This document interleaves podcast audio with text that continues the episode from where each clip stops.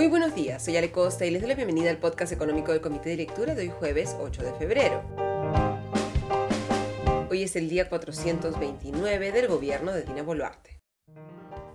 El diario Gestión publica hoy las principales conclusiones y recomendaciones del informe realizado por la consultora internacional Arthur D. Little para Petroperú en julio del año pasado. Las recomendaciones sobre cómo salir del hoyo financiero en el que se había metido. Recomendaciones que, spoiler alert, la petrolera no ha seguido.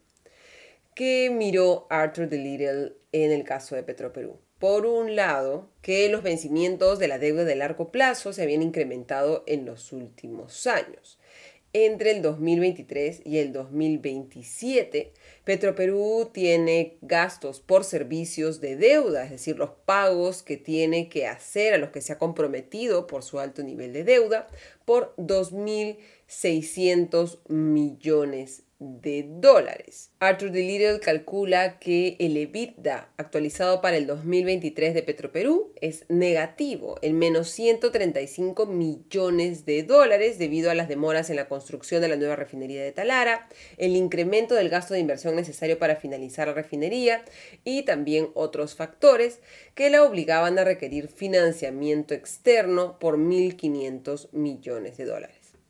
qué sugerencias hace. Una de ellas es la capitalización, es decir, que se perdone el préstamo por 750 millones de dólares que le dio el Ministerio de Economía y Finanzas en el 2022, que se reestructure el préstamo, se modifiquen las fechas de pago o se subordine este préstamo, es decir, que se ponga en una prioridad por debajo de las otras deudas que tiene Petroperú. Arthur Riedel también sugiere en julio del año pasado reforzar la gobernanza, el buen gobierno corporativo de la empresa, excelencia en su directorio y en su gerencia, gestión de riesgo y transparencia en la información, pese a lo cual se ha mantenido el directorio hasta el momento y se están esperando recién esos cambios en el directorio.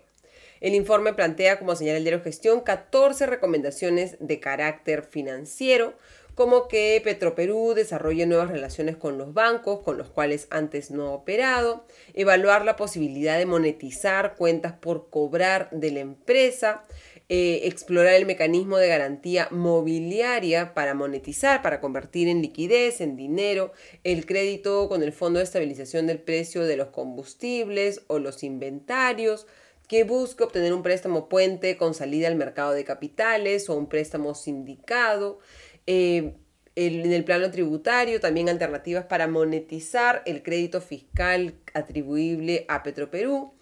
y reforzar la gobernanza de la empresa. En ese momento también se consideró necesario la incorporación de un socio privado, un socio privado que permita garantizar el fortalecimiento de políticas de gobierno corporativo, un accionista privado minoritario, y que tenga presencia en el directorio. Hacia futuro, el informe sugiere que el mejor momento para realizar una IPO, una oferta de acciones en la Bolsa de Valores de Lima, sería luego de que la nueva refinería de Talara alcanzara su nivel máximo operativo. ¿Cuál es el valor de Petroperú? Utilizando la técnica de evaluación Football Field, lo que calcula Arthur D. Little es que a julio del año pasado, la evaluación final ponderada de Petroperú tenía un valor de entre menos 1.880 millones de dólares o 1.593 millones de dólares. Carlos Paredes, expresidente del directorio de Petroperú, ha calculado en base a estas cifras que Petroperú no podría ser calificada para aspirar a asumir nuevos lotes petroleros debido a que su patrimonio es negativo por causa de sus deudas. Esto en un contexto en el que el Estado está evaluando nuevamente entregarle la operación a Petroperú del lote 10, el segundo lote de mayor producción a nivel nacional, pese a que la actual operadora del lote, CNPC, la empresa china, está solicitando seguir con esta operación. De acuerdo a la encuesta de expectativas macroeconómicas del Banco Central de Reserva, el 43% de las empresas encuestadas tiene previsto realizar incrementos de remuneraciones en el año 2024 luego de que en el 2023 las empresas no financieras encuestadas incrementaron la remuneración media de sus trabajadores en 3,4% en promedio. ¿Cuándo se darían estos aumentos? Lo consulta también la encuesta, de expectativas macroeconómicas del Banco Central de Reserva y esta muestra que el 42% de aquellos que esperan incrementar los sueldos de sus trabajadores en este año lo harían en el primer trimestre, seguido del segundo trimestre en un 36%, de 17% en el tercer trimestre y tan solo 6% en el cuarto trimestre. Esto refleja un poco el optimismo relativo, hay que decirlo, que se siente en este 2024, un inicio de un año que se percibe como más positivo que el que acaba de terminar. Este sentimiento debería utilizarse por parte del Estado en general y por el Ministerio de Economía y Finanzas en particular para poder aprovechar para mejorar las expectativas empresariales, la confianza empresarial y por lo tanto destrabar y recuperar la inversión privada y la generación de empleo. Y en materia de negocios, la empresa AENSA, ex Graña y Montero, ha anunciado una reorganización a su empresa Viva, que ya manejaba sus negocios inmobiliarios, de desarrollo inmobiliario, ahora se suman una que va a unir las concesiones de infraestructura y las operaciones en energía, como por ejemplo la línea 1 del metro de Lima, y Cumbra, que reunirá las subsidiarias de ingeniería y construcción, enfocándose, señala el comunicado, en expandir su influencia en América Latina. ¿Qué es lo que busca AENSA con esta reorganización que ya ha sido aprobada por la Junta General de Accionistas? De acuerdo con la compañía, esta podría generar una valoración de mercado más precisa para cada holding, favorecer la formación de alianzas estratégicas y atracción de talento especializado y facilitar la toma de decisiones estratégicas en cada negocio. Y el tema del día hoy, y los ojos de todos deberían estar puestos, en la decisión que tome esta tarde, a las 6 de la tarde, el Banco Central de Reserva del Perú respecto a su tasa de interés de referencia. El consenso de bancos extranjeros y locales, citado por el diario Gestión, estima que el Banco Central va a volver a reducir su tasa de interés de referencia de 6,50% a 6,25%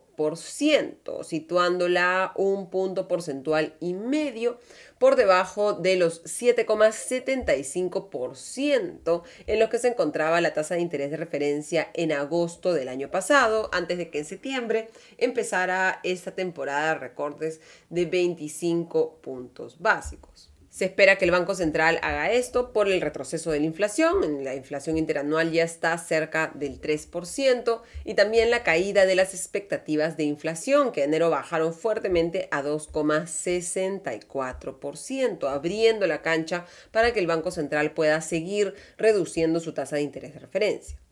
Pero la inflación y el dinamismo de la economía, en un contexto en el que se requiere un poco más de combustible para la economía peruana, no son las únicas dos variables que tiene que mirar el Banco Central de Reserva, sino también mirar con incluso más cuidado la tasa de interés de la Reserva Federal de los Estados Unidos, que hasta ahora ha enviado mensajes al mercado, el Banco Central de los Estados Unidos, eh, que permiten prever que se va a demorar más de lo previsto en reducir su tasa de interés que se mantiene actualmente en 5,50%. Si el Banco Central de Reserva reduce su tasa, vamos a tener que estar muy atentos al efecto que eso tendrá sobre el tipo de cambio. Gestión cita tanto a expertos que consideran que no va a necesariamente generar un impulso fuerte sobre el dólar, mientras que otros sí consideran que podría seguir subiendo el tipo de cambio impulsado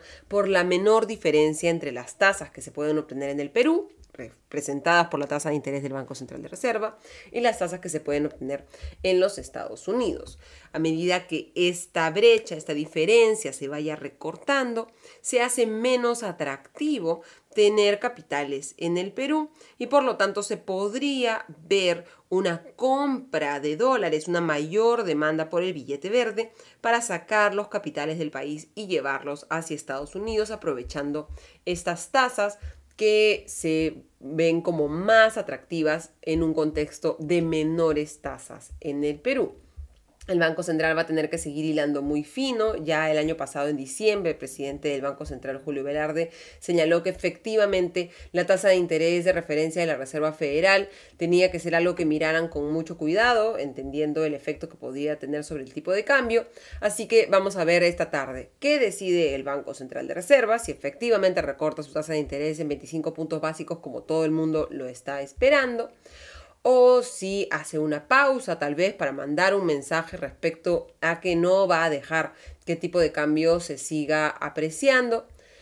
que vamos a ver también cómo interviene hoy en el mercado interbancario el Banco Central, enviando precisamente estos mensajes a través de las ventas de dólares que hace para moderar la volatilidad del tipo de cambio y también cómo reacciona al mercado esta reducción en un contexto en el que ya está tan esperada esta reducción que podría estar internalizada